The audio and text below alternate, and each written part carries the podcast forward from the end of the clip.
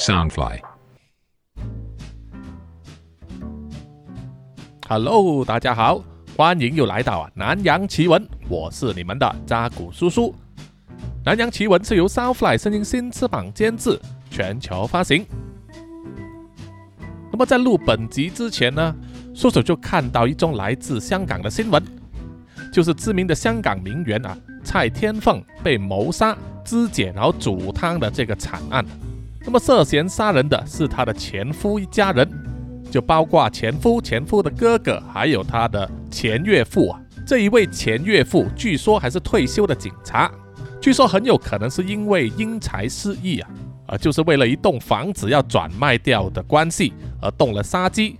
他们处心积虑的做了所有安排，包括租下一间村屋，然后买好了所有处理尸体用的工具，然后把受害者拆天凤呢引诱到那里，然后把他杀掉分尸。这个案件的调查进展很快，无论如何呢，啊，叔叔也是希望受害者能够啊得以安息，尽早升天。那么加害者呢，也应该获得啊应有的惩罚。就是谁会想到呢？到了二零二三年，依然会有人使用那么传统的老方法啊，就是把尸体呢肢解分尸，甚至还煮成了肉汤啊，想起来都让人的毛骨悚然。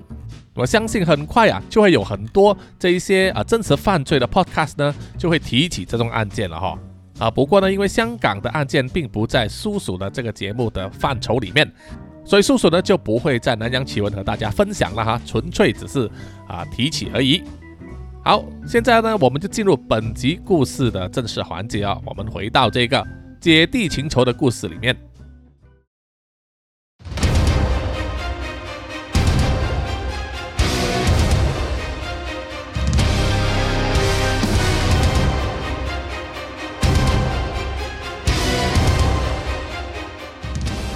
上集故事我们就提到，十几年前，在一个务俗的家庭里面，有两姐弟啊。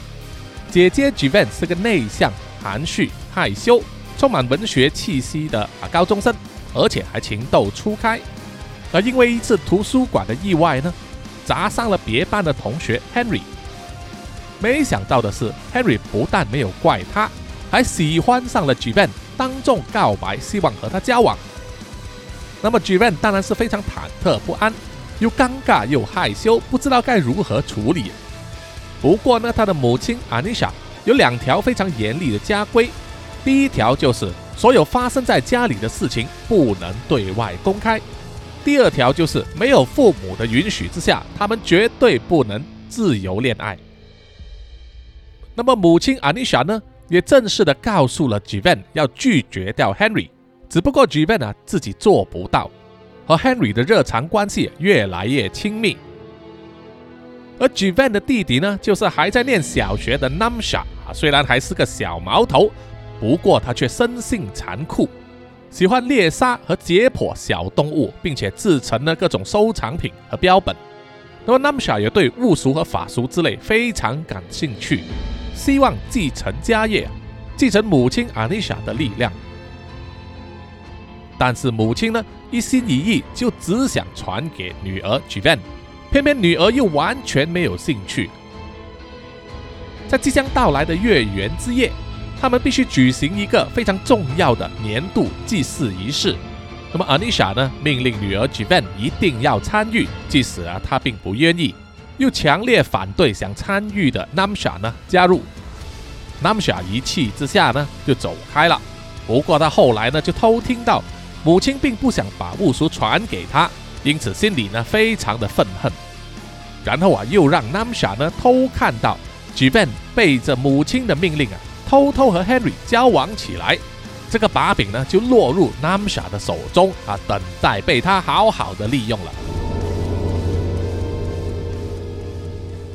在新的一个上学日，Jivan 和 Namsha 照样由司机呢再送到学校。当他们下车的时候啊，就必须分开呢，快步赶去自己的课室，准备上课。Namsha 虽然一句话也不说，但是他已经注意到 Harry 都会躲在一旁等着，看见 Jivan 下车的时候，就跟他挥挥手打招呼，而自己的姐姐呢，也会害羞的点头。是一种非常低调又甜蜜的互动，但完全呢都被 Namsha 看在眼里了。那么 Henry 在和 j v a n 打过招呼之后，就高兴的走回课室去啊，对今天下课的时间充满了期待，因为他和 j v a n 约好了要一起吃午饭。他满脸春风的走回到课室里面坐下，这时就发现了课室里面同学们都议论纷纷。原来是啊，他们听说今天有一位新的转学生要来上课，同学们都非常好奇啊，到底这位转学生是男是女啊？长得漂不漂亮？帅不帅啊？很快上课铃就响了，几任老师来到了班上，然后就向同学们宣布说，今天来了一位转校生。看着同学们呢都充满兴奋的表情，Henry 倒无所谓啊，因为他心中就只有 j v a n 一个人。没想到的是啊，新的转校生走进来了班上，而且念出自己的名字的时候，就吓了 Henry 一跳，让他整个人都呆住了。这一位新的转学生是一位女的哈，名字叫做 Mila，留着一头仔细打理的金发。她身上的校服呢，虽然和大家同款，只不过都用上了最高级的布料，重新剪彩过，质感完全不一样。她有一双绿色的大眼睛，笑起来非常漂亮好看，不单只令全班的男生为之惊艳，连很多女生呢都被他吸引了。就只有 Henry 看见了 Mila 之后啊，脸色惨白，就像是看见鬼一样。在向所有同学介绍完新转校生 Mila 之后，原本老师呢就要安排 Mila 坐在比较靠前的一个空位啊。不过 Mila 却自作主张的说：“不必了，我要坐在 Henry 的旁边。”然后就直接呢走到了 Henry 身旁的那个男同学的座位上，对那位男同学说：“我想要坐这个位置，请你让给我好吗？” Henry 还想拉住他身边的同学，叫他不要让座。可是那位男同学呢，就好像着了魔一样，对米拉的说话唯命是从，马上收拾起自己的书包和课本呢，自己移动去了前面空着的座位。这个时候，当然有很多同学呢为之震惊：怎么这位新同学呢，一来到就可以叫出 Henry 的名字？难道他们早就认识的？因此啊，议论纷纷。但是很快就被几任老师呢压了下来，要大家肃静啊，开始上课。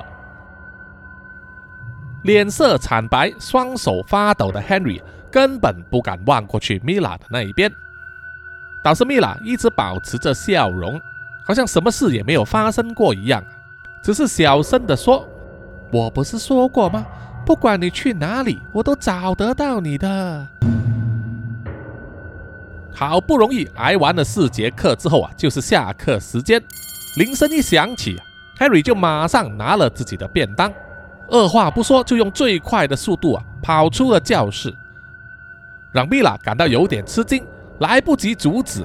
这时呢，旁边的同学都围了过来，有的要打听关于米拉的事，有的人就是想要知道他和 Henry 的关系，有些人呢纯粹就只是想接近他。总之呢，就算是帮了 Henry 的一个大忙啊，挡住了 Mila。按照约定，Henry 跑到了图书馆，要和 j v a n 一起午餐，而 j v a n 已经坐在柜台那里等待啊。看见 Henry 气喘呼呼的赶来，还马上抓着他的手啊，把 j v a n 拉进去了后面的储藏室。到底发生了什么事啊 j v a n 好奇地问。Henry 擦着汗啊，喘着气说：“有一件事啊，我必须先告诉你。今天啊，我的班上来了一位新的同学，他叫做 Mila。这个人呐，你无论如何不要和他亲近，也不要和他说话，尽量保持最远最安全的距离，好吗 j v a n 听了似懂非懂，反正他本身就和很多人保持距离，所以应该没有问题吧。”只是从 Henry 的神情来看呢，事态呢似乎有点严重，于是他就问：“到底这个 Mila 是谁呀？是你认识的人吗？”Henry 皱起眉头说：“哎呀，说来话长，我当然认识他，我从幼儿园开始就和他结上了孽缘。从此就好像被鬼附身一样啊！不管我去到哪里，他都会跟着；不管我转到哪一间学校，他都硬要转来当我的同学。举办听了就很狐疑的问：“啊，那为什么他一直要跟着你呢？”Harry 回答说：“哎呀，我不知道，应该就是他喜欢我吧。啊，总之我要说明，我是不喜欢他的，我对他一点兴趣也没有。”举办听了之后啊，脸红起来。啊，听到有另外一个女生也喜欢 Henry 呢，感到有点不爽。但是又看见 Harry 急着解释呢，自己并不喜欢对方，又让 j v a n 的心里啊觉得很庆幸。总之那种感觉呢，非常的复杂。Henry 看见 j v a n 的表情啊，于是就抓住了 j v a n 两边的手臂啊，语重心长的对他说：“你听我说，你还不知道这件事的严重性。Mila 从以前就有一个外号，叫做 Iron Beach。” j v a n 听了有点不知所以然啊。Iron Beach 是什么意思？是指铁沙滩吗？Harry 解释给他听说，这个 beach 并不是指沙滩，而是指很贱的女人碧池啊。那举便第一次听见 Harry 说了那么粗俗的字眼让他感到有点惊讶。Harry 也不管了，他继续说，他之所以有这个外号，是因为只要我们在同一个学员里面，任何靠近我的女生。不管对我是不是有意，或者只是普通朋友，他都会把对方视为仇敌，毫不客气地对他们出手啊！他的手段千奇百怪啊，在饭盒里面放蟑螂，或者是在书包里面放青蛙，已经算是轻的了。严重一点，他会放图钉、放刀片，总之就是会让人受伤流血的那一种啊！真的非常可怕。我为了避开他，多次转校。以为来到这里他就找不到我了，结果没有想到，哎，他还是来了。所以啊 j v a n 为了你的安全，请你答应我，一定要对他躲得远远的。看见 Henry 那么关心他 j v a n 啊，心中感到甜丝丝的啊，虽然涨红了脸啊，依然点头答应了。于是接下来的下课时间，两个人就躲在图书馆的储藏室里面呢，用午餐。在没有外人的打扰之下，感觉上特别的甜蜜，而且时间也过得特别快。Henry 在离开之前还一再的交代，要举便小心提防 Mila，并且建议呢，他们暂时改用书信来往，互相把写好的信折起来放在告白的那一棵树底下。那么举便也答应了。Henry 回到班上啊。看见米拉依然坐在位子上，心中松了一口气，觉得今天呢是比较幸运的，能够摆脱了他和举片见面。心中想着明天该怎么安排的时候，没想到一脸淡定的米拉像是在自言自语的说：“原来你最近做了一些非常大胆的举动啊，同学们都跟我说了。哎呀，我真没想到。”这让我非常的好奇，想要见一见那位 j v a n 同学一面了。说完之后，米拉瞪了 Henry 一眼，那个冷酷的眼神就像是刀锋一样刺入 Henry 的心中，令他害怕的不敢作声，诚惶诚恐，心中一直在盘算着，到底该拿米拉怎么办。话说回 Namsha 这个小家伙。自从他知道母亲并不打算把巫术的传给他之后啊，心中充满了不满和愤慨，于是决定做出对策，就是自己来偷学。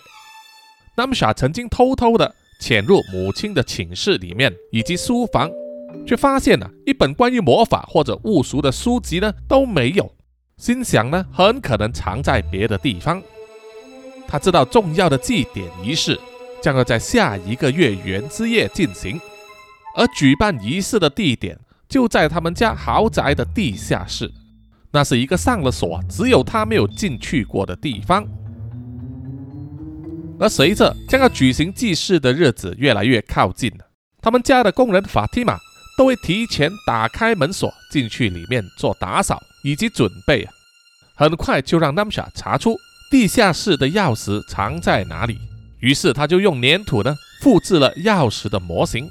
然后回到房间里面，用动物的骨头来打磨，终于给他复制了地下室的钥匙出来。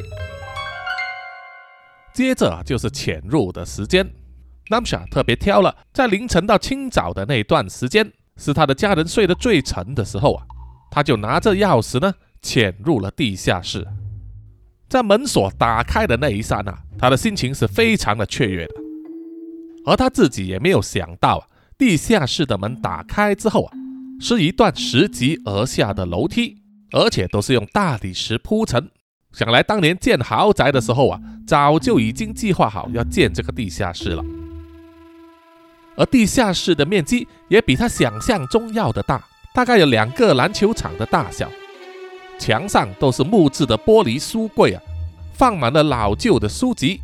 南夏随便挑一本书来看呢，发现都是他非常有兴趣的，都是搜罗了全世界各国各种咒术、巫术、魔法、邪教。宗教祭祀的书籍啊，有很多根本不是出版刊物啊，是手抄的复制版本，看起来非常珍贵啊。接着 Namsa 就看见在地下室的尾端有个像是祭祀用的神坛，上面有一块奇石，差不多像床一样大小啊，中间稍微凹陷，很适合让人躺在上面，而且凹陷部分还有一个坑道。可以用来收集祭品流出来的血液。Namsha 兴奋地用手摸着那一块奇石啊，可以感受到它拥有数百年甚至千年的历史，不知道有多少条性命啊，在这块石桌上献祭给了神明。而在神桌后面还有一个巨大的玻璃柜子，玻璃柜子里面只放了两样东西，一个是中年男人的油画像。Namsha 看了油画像，第一个感觉就是画中的男人和自己的姐姐 Jivan 非常相似。另外还有一本看起来很厚重、老旧的书，那本书散发着一股神秘的力量，深深吸引住了 Namsha，让他把之前在其他书柜里看见的书都弃之不顾。Namsha 小心翼翼地翻开残旧的羊皮封面。里面写的文字看起来是古波斯文，也画了很多正式符号、图案等等，内容相当的深涩难懂。不过内心里面的直觉告诉 Namsha，这一本书就是他梦寐以求的东西。他想要把那本书带走，可是，一来书十分厚重，二来他的书肩上被穿上了铁链，锁在玻璃柜上，所以呢，要么就把铁链解开。要么呢，就得连玻璃柜一起带走了。这对 Namsha 来说根本是不可能的。Namsha 心中一直在想啊，到底应该怎么办才能让他获取书中的内容呢？因为在那个时候，虽然有了手机，但是还没有照相功能。Namsha 想着，是不是自己要每天晚上偷偷潜入这里，把每一页的内容都抄写下来呢？不过啊，那太过费时了，两三百页的内容啊。没有几个星期根本抄不完。他一看时间不早了，为了不被家人发现，他必须尽早离开啊！即使他是依依不舍的。那么在临走之前呢，他就在最不显眼的角落的书柜那里随便拿了一本书，把它带走了，作为给自己的一个安慰啊，就是没鱼虾也好。Namsha 走上了楼梯，小心翼翼地锁上了地下室的门。用衣服擦了擦把柄，确保没有人留下痕迹。那么小就捧着那本书回到了自己的房间。离起床上学的时间还有几个小时啊，那么小就迫不及待地研读起来。发现是一本啊讲解如何召唤珍妮的书，是用早遗文来写的。幸运的是啊，那么小读过早遗文虽然造诣不算太深，但是啊，能够读懂大半书的内容。他就一直兴奋地读着内文，一遍又一遍了，一直到他们家的佣人法蒂玛敲门叫他下来吃早餐，他才有点不舍得呢，把那本书藏起来，然后换过了校服，准备上学。但是这一天呢，对 Jivan 来说却不是好日子，因为当他早上来到学校，一进入课室坐下不久啊。就发现课室一阵骚动，因为有一个金发的美女学生来到了他们的课室，并且向同学们询问了。然后同学们呢就手指向了 Jivan，不用说，特地来课室找 Jivan 的就是 Mila 了。Jivan 第一次看见 Mila，看见她那一头漂亮的长发，精致美丽的五官，而且身上散发出一股贵气，让他感到相形见绌，在气势上已经被比了下去。更何况 Jivan 啊不擅长社交，因此显得畏畏缩缩。而米拉的气焰极盛、嚣张跋扈的模样啊，打量了一下 Jivan 的长相，然后说：“哼，我真没想到你居然长这个模样，让我白担心了一个晚上。”接着米拉就主动伸出手来，自我介绍说：“你好，我叫做米拉，是 Henry 的青梅竹马。”Jivan 看见米拉伸出手之后啊，为了礼貌，他只好呢也伸出手和他握手。没想到，却感觉啊手掌一阵刺痛，想要收回去，却被米拉紧紧地抓住手掌，不放开他。米拉还补充了一句：“我也是 Henry 命中注定的另一半，你呀最好自重一点，不要再纠缠他，否则就有你好看。”米拉越加用力啊，我的举便感觉到手掌越加疼痛，忍不住喊了一声。那么她的闺蜜 Cindy 呢，就赶忙走过来查看。哎，到底发生了什么事啊？而米拉随即甩开了 Jivan 的手掌，转身就走，离开了课室。而 Jivan 发现自己的右手掌呢，居然流出血来。Cindy 看见之后啊，吓得马上拿出卫生纸给他擦拭。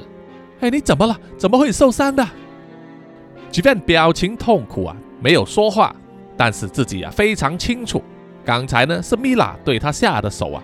米拉手上戴着的戒指一定是藏着针或者是小刀，接握手的时候啊，割伤了他的手掌，以此作为警告。Cindy 赶忙向其他同学呢借来一块 OK 绷，给举便贴上。幸好伤口不大，很快就止血了。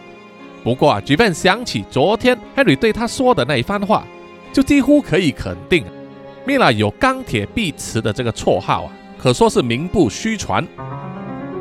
Cindy 对 Mila 故意弄伤吉本的事啊感到愤愤不平，提议呢要去报告老师，却被吉本阻止了啊，因为他不想节外生枝，也希望 Cindy 不要告诉 Henry，因为 Jivan 觉得啊只是一个小伤，没有必要闹得那么大，以后他自己小心一点就行了。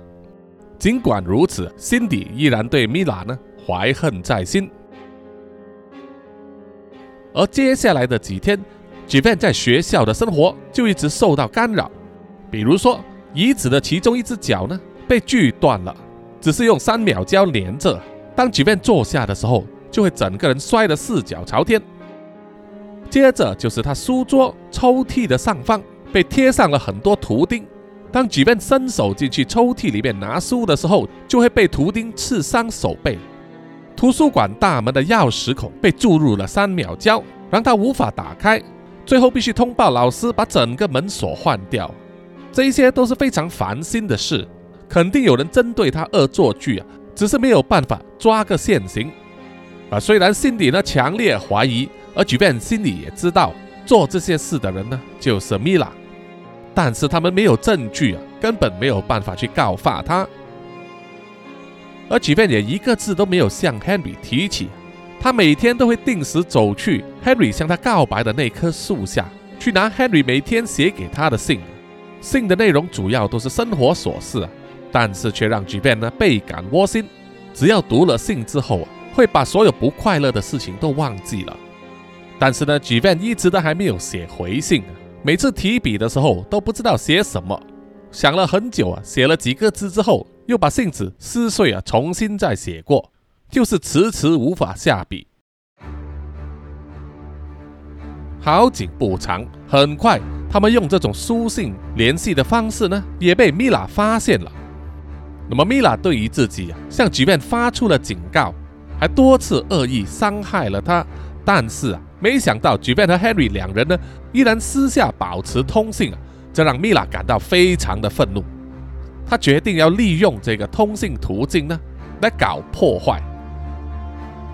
于是米拉写了一封信，放在那个树洞里面，准备引诱 Jivan 私下出来见面，然后对付他。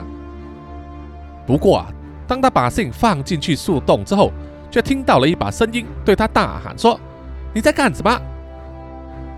米拉丝毫没有感到害怕或者紧张，她转头过去一看，说话的人正是吉 n 的闺蜜 Cindy。Cindy 当然非常清楚的吉 n 和 Henry 通信的方式啊，加上当时告白的时候，Cindy 也在场啊，也在这棵树下啊。有些时候呢，是由 Cindy 来代替吉 n 拿那封信的。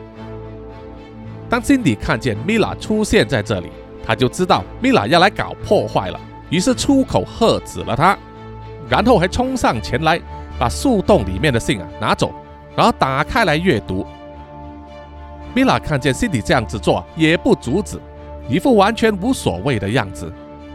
Cindy 读完信之后非常生气，就问：“你冒认 Henry 的字迹，是想动什么鬼主意啊？别以为我不知道，这阵子一直对 j v n 做各种恶作剧的就是你。”米拉也毫不否认。理直气壮地回答说：“哼，我已经警告过那个贱女人了，不要再接近 Henry，但是依然给我发现他们私下互通情信。哼，我看如果我不下狠手的话，他是不会知难而退的。我警告你，你插手的话，我也不会放过你。”心里听了更加的愤怒，大骂说：“你这个变态女人，你以为你可以在这座学校里面为所欲为吗？”米拉露出奸笑啊，回答说：“呵呵，你可能还不知道，我爸可是有黑手党的背景。别说这座学校了，整个世界我都可以为所欲为。”说完，米拉打了一个响指，从旁边就闪出了几个男生，抓住了辛迪，然后把一个麻包袋套在他的头上。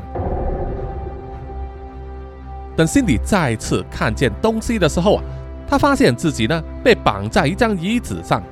而所在的位置是一个废弃的建筑物里面，站在他眼前冷笑着的是米拉，还有他身后好几名男生随从。米拉笑着说：“这个惩罚呢，原本是要针对那个贱女人而特别设计的，不过今天让我抓到你了，我就让你先尝试一下吧。”被人抓到一个陌生的环境。双手双脚被绑起来，而且呢，嘴巴还塞了一块布，无法发声。这让辛迪感到非常恐惧，害怕的哭了出来，一直要大喊救命啊！可是声音却无法传出。米拉打了一个响指，身后的同学呢就搬来了三个塑胶盒子和一个装满水的塑胶桶。米拉首先提起塑胶桶呢，把里面的水泼向了辛迪。那可是一桶装满了冰块的冰水，那种冰冷程度令辛迪惊呼起来，全身变得湿漉漉的，而且体温骤降啊，开始全身发抖。米拉笑着说：“这一个只是让你头脑清醒一下，想一想自己到底做错了什么事。”接着，米拉打起了响指，叫那些同学呢把三个塑胶盒都打开，逐一的把盒子里面的东西当头泼在辛迪的头上。这三个盒子里面呢，分别装满了马路、蛤蟆以及蚯蚓。虽然都没有毒，但是啊，它们爬在辛迪的头上和身上的时候，弄得辛迪呢几乎要跳起来，全身抖动啊，大声的喊叫，不断的甩头。但是依然有一些马路呢，爬进了他的衣服里面，奇痒难当，那种恐惧和痛苦的程度啊，可想而知。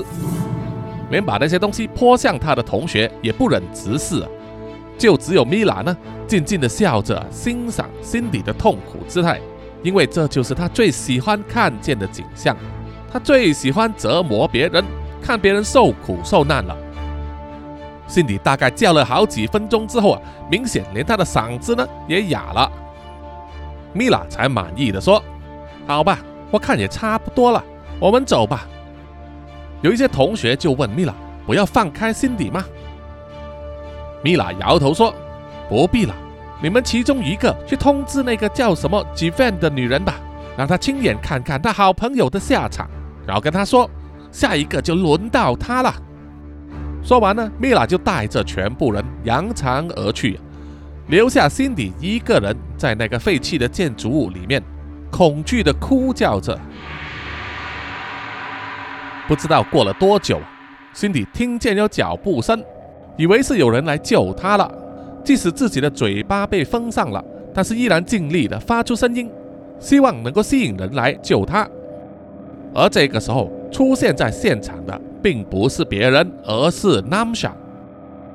Cindy 当然认得 Namsha 的，他是 Jivan 的弟弟。他瞪大了眼睛，不断的摇头摆动身体啊，就是要叫 Namsha 帮助他脱困。但是 Namsha 呢，眼神之中完全没有那个用意。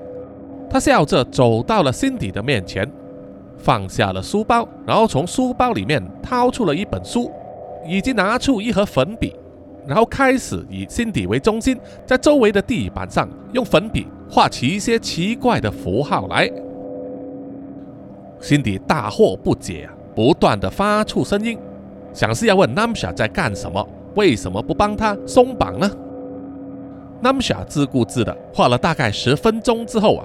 终于在地板上画好了一个魔法阵，然后站在辛迪面前，拿着手上那一本啊，正好他是在家里的地下室偷出来的那一本可以召唤珍妮的书。他翻到某一页，然后开始练里面的咒文。练完之后啊，他就合上了书本，然后对辛迪说：“辛迪姐姐，首先我要说非常的抱歉，其实一开始我的目标并不是你。”而是 Henry，我向那个叫 Mila 的女生通风报信，告诉她 Henry 和我姐姐秘密通信的方式。我以为他会把 Henry 抓来，没想到他却抓了你。不过对我来说，换成是你也没有差别，因为我即将要进行的这个实验呢，就是需要一个活人献祭而已。这个实验如果成功的话，那么。我将是这个世界上最年轻的珍妮召唤师，而协助我达成这个目标的你，应该也要感到自豪啊。心底并不明白 Namsha 说的是什么，但是直觉感到啊，那绝对不是好事。于是他继续大声呼叫啊，但是他的嗓子已经哑了，嘴巴又塞着，根本无法让外人听见。而 Namsha 这个时候就在自己的口袋里面。拿出了一柄小刀，在自己的手掌上割了一道伤口，然后一面念咒语啊，一面把自己的血呢滴进魔法阵里面。不久之后，他们周围就卷起一阵怪风，有一种地动山摇的感觉。然后地上啊，用粉笔画出来的魔法阵燃烧起来，而魔法阵的中心，也就是 Cindy 所坐的位置。开始涌出一些黑色的液体，然后辛迪的身体就渐渐的往下沉。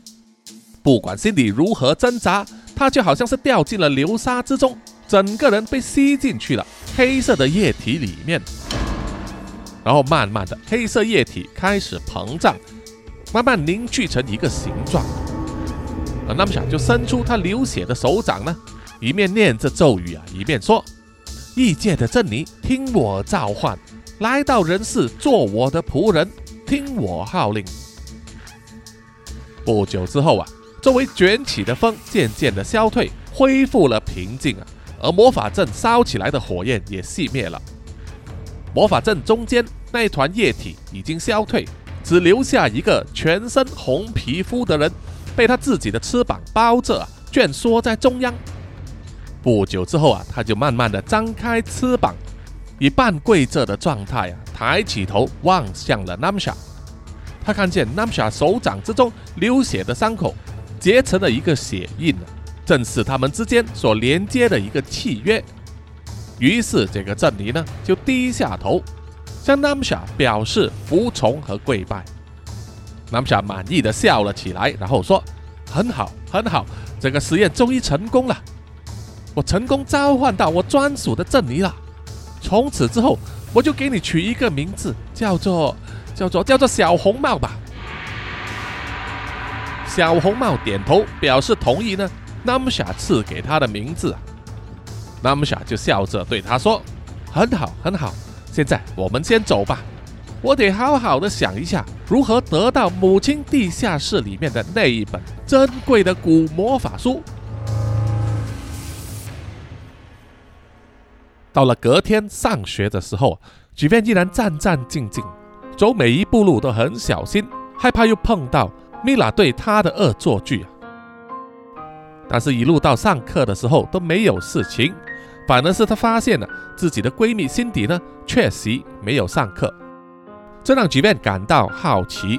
他心想，可能放学之后回到家呢，就会拨个电话去辛迪家，问问她到底是不是生病了。没有想到，到中午下课时间呢，就看见有警察来到学校那里，然后就有老师呢叫了 g v a n 去校长室那里接受警察的问话。到这个时候啊 g v a n 才知道，Cindy 从昨天开始就失踪了啊，没有回过家。他的家人是今天早上报警的，因此警察就来到学校查问所有 Cindy 的同班同学以及要好的朋友。要知道他最后的去向。当举辩回答了警方啊他所知道有关于辛迪的资讯之后，这时老师又带了另外一个学生进入了校长室，也就是米拉了。因为辛迪失踪，警方来调查的消息传遍全校之后啊，就有人爆料说是米拉指使了一班同学呢去绑架了辛迪。而在老师、校长以及警方的面前，米拉直认不讳。他确实在昨天下午的时候，指使了几个男同学抓走了辛迪带去了学校外面的附近一个废弃的建筑物里面，说他这样子做只是恶作剧而已，并没有打算要伤害他，也不知道之后啊辛迪失踪的事情。g v a n 听了根本不敢相信自己的耳朵，他惊讶地看着米拉。他脸上完全没有认错或者悔过的表情，这让吉 n 的心中燃起了愤怒的业火。在得知米拉和一干人把辛迪带去了附近的废弃建筑物之后，警方马上派人过去那里查看，结果在那里当然是找不到辛迪的踪迹，现场也没有遗留下任何辛迪的衣物、饰品、头发，甚至是鞋子等，只有地上有一些烧焦的痕迹。对此，米拉表示毫不知情。他说，他们走的时候啊，米拉确实活生生的还在那里。之后的情况，他坚决认为呢，不关他的事。但是他始终是辛迪失踪之前最后见到的人，所以米拉的嫌疑最大。于是警方就带着米拉回去警局继续问话，而米拉也完全没有害怕的样子，还说他需要拨电话给他的爸爸以及家里的律师。他认为他要说的已经说了，所以呀，在律师到场之前，他不会再透露一个字。而米拉非常有信心，因为他的爸爸有黑手党的背景啊，即使警察也未必奈何得了他。更何况现在并没有确凿的证据能够证明什么，所以米拉根本就是有恃无恐。但是啊，对 g v a n 来说，心中的不安却越来越强烈，他担心心里的安危。再加上米拉之前对他自己啊做过的一些恶作剧和伤害，举便竟然会联想到米拉也可能会迁怒于辛迪而对他做出不利的事情，所以对举便来说，辛迪有什么三长两短，他都会算到米拉的头上。这也是举便有生以来第一次那么生气一个人。不过当然这只是个开始而已。晚上，一家人吃晚饭的时候 g v a n 表现得闷闷不乐，一直担心着 Cindy。他的妈妈 Anisha 也听说了这个消息，不过也就只是安慰了 g v a n 几句，并没有采取什么实质的行动。反而是 Namsha 就装作什么事也不懂，一如往常的吃饭。等到 Namsha 回去自己的房间之后啊，他就开始和自己新的仆人小红帽交谈。那小红帽并不会说话，他只是通过一种心灵感应啊，和 Namsha 沟通。通过小红帽，Namsha 了解到更多关于郑尼的事情，也知道召唤出小红帽的这一本书，实际上只是相当初阶的一个召唤术。所以召唤出来的小红帽啊，其实他能力并不强，但是他可以隐身，而且对 Namsha 唯命是从。这一点啊，等于有了一个非常强力的助手。当天半夜，Namsha 又用自己复制的钥匙进入了他母亲的地下室里，然后向小红帽展示了玻璃柜里面的那本魔法书。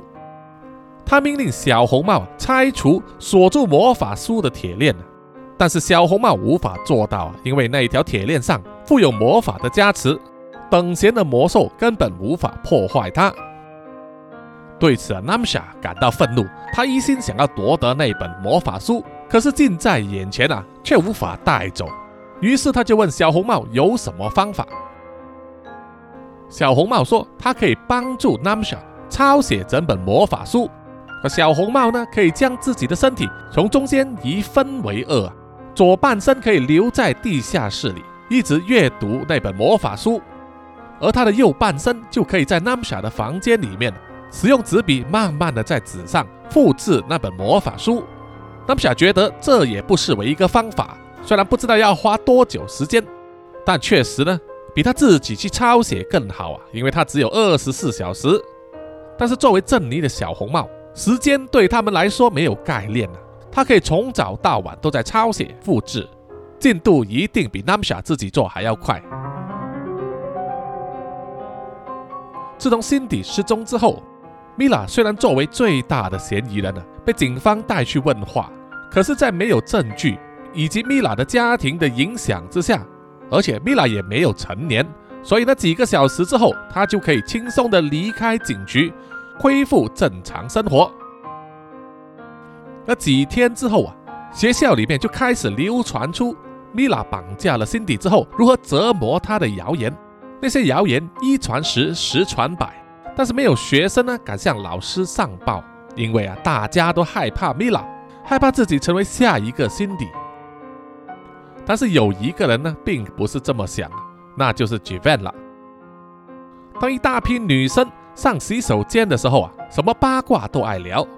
正巧这一天，就有某个女生说，她所交往的男同学就是其中一个帮助米拉绑架辛迪的人，还说出了整个折磨的过程，包括向辛迪泼冰水、蛤蟆、马路以及蚯蚓的作为。光是用听的，女生们都起了鸡皮疙瘩。就在这个时候，突然间，其中一间马桶间的门呢？被用力的打开，里面走出来的人正是 Jivan。他在里面把刚才他们所说的事情呢听得一清二楚，听到自己的闺蜜 Cindy 被米拉如此折磨，Jivan 心中的怒火实在按耐不住，他气冲冲的走出了女生洗手间，往米拉的课室走去。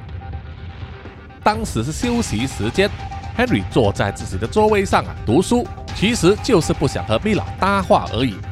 但是呢，米拉因为坐在他旁边，而且呢一直抓着他的臂弯，表现得非常亲密，即使他们身边都围着其他的同学，米拉也不管了，就好像是在宣示他的主权。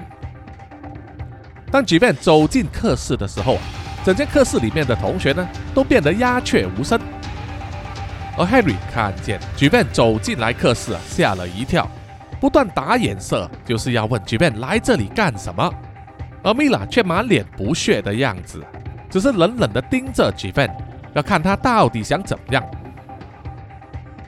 吉芬却一句话也不说，就在旁边的桌子上随手拿起一本厚厚的字典，然后出尽全身的力气往米拉的头上砸过去。他突如其来的攻击，让所有人都意想不到，而米拉被打的呢，整个人掉落在地上，吉芬就冲上去。直接坐在米拉的身上，然后继续用手上的字典呢打他的头部和脸部，吓得身边的所有同学大叫起来。Henry 看见之后，赶忙冲上前去阻止 j v a n 使尽力气才把他拉开。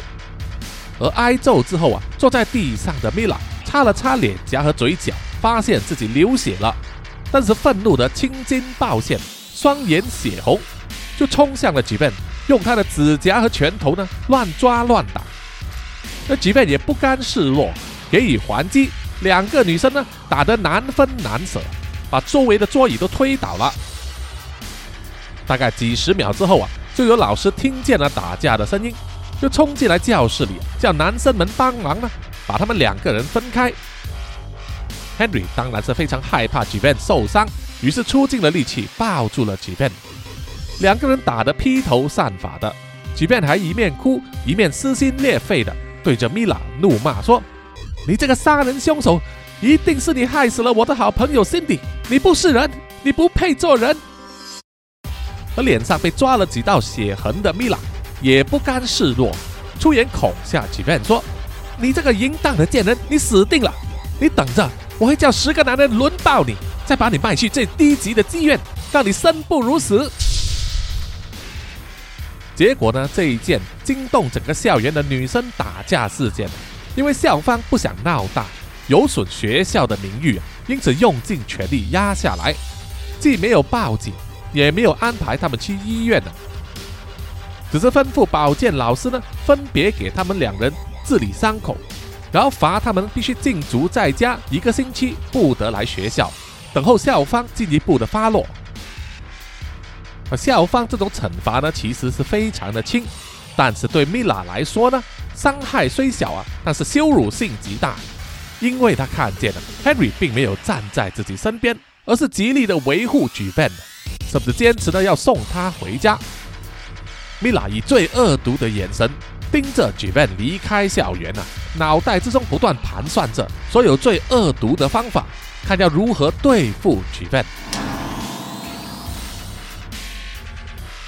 好的，本集的南洋奇闻故事啊，就暂时到此告一个段落，请大家呢留意下集的故事啊的大结局了。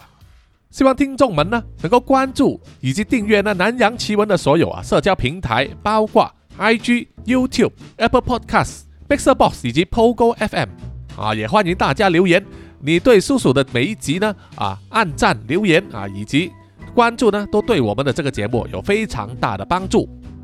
当然，如果你有一些零钱的话啊，也可以买一些咖啡来赞助叔叔，让叔叔把南洋奇闻呢做得更好。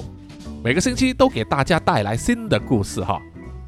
好，最后呢就是啊要念出所有赞助南洋奇闻的听众们的名单。首先就是南洋探险家 Jimmy Chin，还有陈忠杰。